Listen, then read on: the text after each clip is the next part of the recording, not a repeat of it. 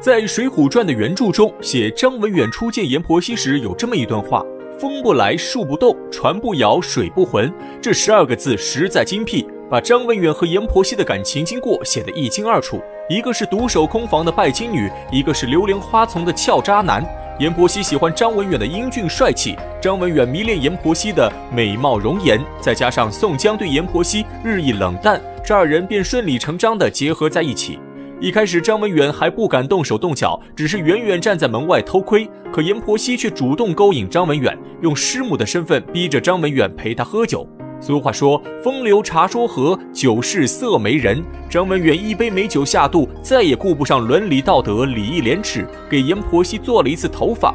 这人心就如同一座大坝，看起来坚固无比，可一旦被欲望打开一丝小缺口，整座大坝都会慢慢崩塌。张文远和阎婆惜食髓知味，有了第一次就有第二次，二人之间的感情如胶似漆，日益甜蜜。阎婆惜自从勾搭上了张文远，对宋江的态度更加冷淡。宋江偶尔来到乌龙院，阎婆惜都是冷言冷语、阴阳怪气，摔盘子砸碗更是常态。宋江是明白人，知道阎婆惜不欢迎自己，也减少了去乌龙院的次数。以前一个月去两三次，现在一个月一次都不去，这倒便宜了张文远。张文远和阎婆惜定下暗号，如果阎婆惜家没人，他就打开窗户，在上面挂一条红丝带。自此以后，只要张文远看到暗号，就会来乌龙院和阎婆惜私会。张文远住着宋江的房子，花着宋江的钱财，照顾着宋江的小妾，日子过得快活无比。但世上没有不透风的墙，张文远和阎婆惜的事情很快就被左邻右舍发现，在郓城县传得满城风雨。可阎婆惜二人并不在乎，仍然我行我素。这日，朱仝在雷横开的赌坊听到消息，立刻来说给宋江。宋江初时不太相信，但听朱仝讲的有板有眼，不像是市井谣言，心中起了几分疑心。他知道阎婆惜是歌妓出身，自己也有很多天没去过乌龙院，理论上来说，阎婆惜确实有红杏出墙的可能。想到此处，宋江决定亲自去一探究竟。毕竟在名义上，阎婆惜还是他的外室。宋江提着许多礼物来到乌龙院门口，正要推门进入，却发现阎婆惜打开窗户，在外面挂了一条红丝带，这动作和传言中的一模一样。宋江便躲在旁边观察。没过多久，正看到张文远偷偷摸摸从后门溜进乌龙院。事已至此，真相大白，宋江这才明白自己真的做了绿林好汉。如果换成一般人遇到此事，肯定会冲进去当场抓奸。可宋江并非常人，他的城府极深，怒气刚刚浮起，已被宋江强行压下。他在心中思量一番：我只求在衙门恪守职责，对兄弟朋友赤诚相待，却未曾想过家中的这个女人，又不是我父母匹配的妻室。她既然无心恋我。我也没必要为他而生嫌弃，以后不登门就是了。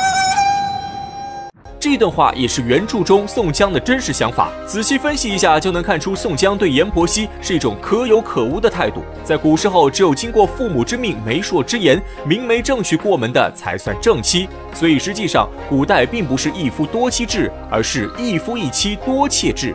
阎婆惜只是宋江包养在外面的一个小妾，因此阎婆惜出轨，宋江并不在乎，也没有去惩罚张文远。对他来说，这样反而是丢掉了一个累赘，省得阎婆惜再来纠缠他。而张文远之所以感动宋江的女人，也正是吃准了宋江的心思。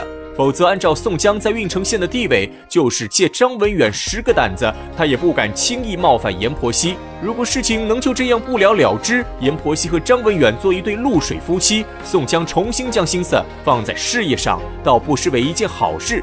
只可惜造化弄人，一个人的出现彻底改变了宋江的命运。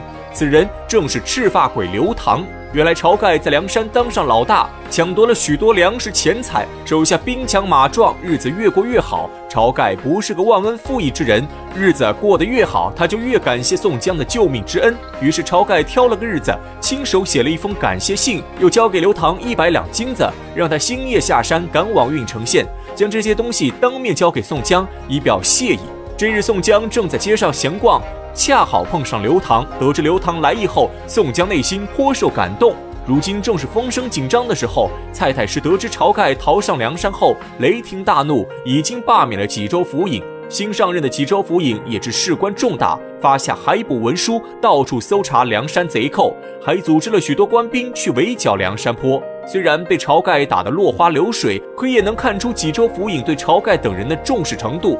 而刘唐能冒着生命危险来给他送金子，足可见晁盖等人情深义重。可宋江家中并不缺钱，就连雷横和朱仝二人在郓城县开着赌坊，也不缺钱使用。他本不想收这一百两金子，可刘唐再三相劝，宋江不好推辞，只拿了其中一锭金子放进招文袋，算是领了晁盖的心意。当下，刘唐与宋江饮酒聊天，刘唐趁机劝宋江一起上梁山入伙。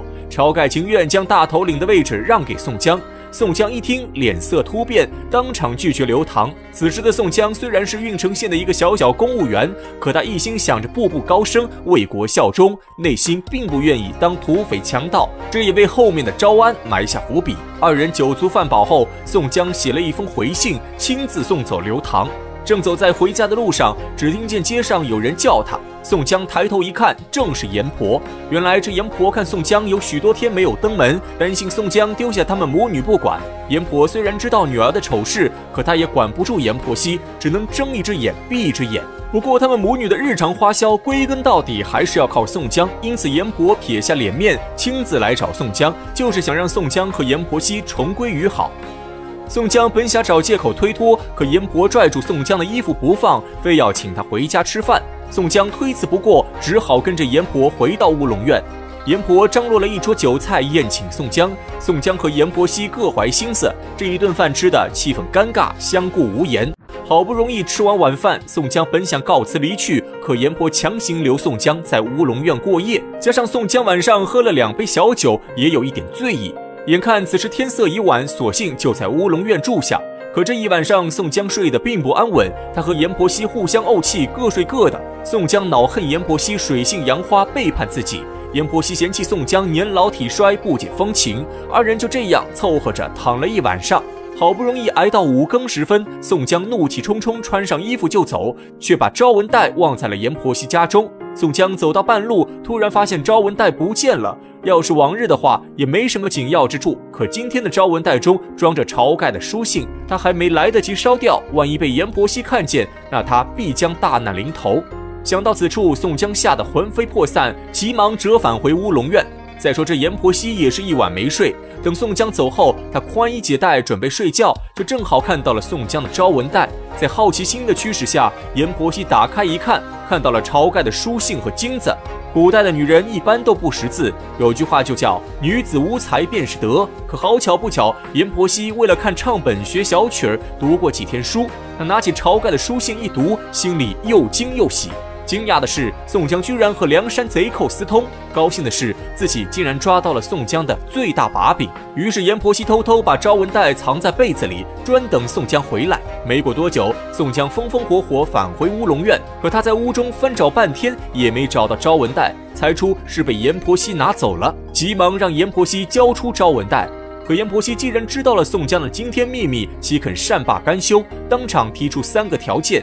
第一个条件是让宋江写一封休书，任由他改嫁张文远。第二个条件是让宋江写一份承诺书，不仅要把乌龙院送给阎婆惜，以前他给阎婆惜买的金银首饰，宋江日后也不能找阎婆惜讨要。第三个条件却是要晁盖信上说的一百两金子。阎婆惜的如意算盘打得不错，他想的是有了这一套乌龙院，再加上一百两金子，足够他和张文远过上幸福生活。但在宋江眼里，前两个条件他都能满足，可第三个条件他无法办到，因为宋江只收了晁盖一锭金子。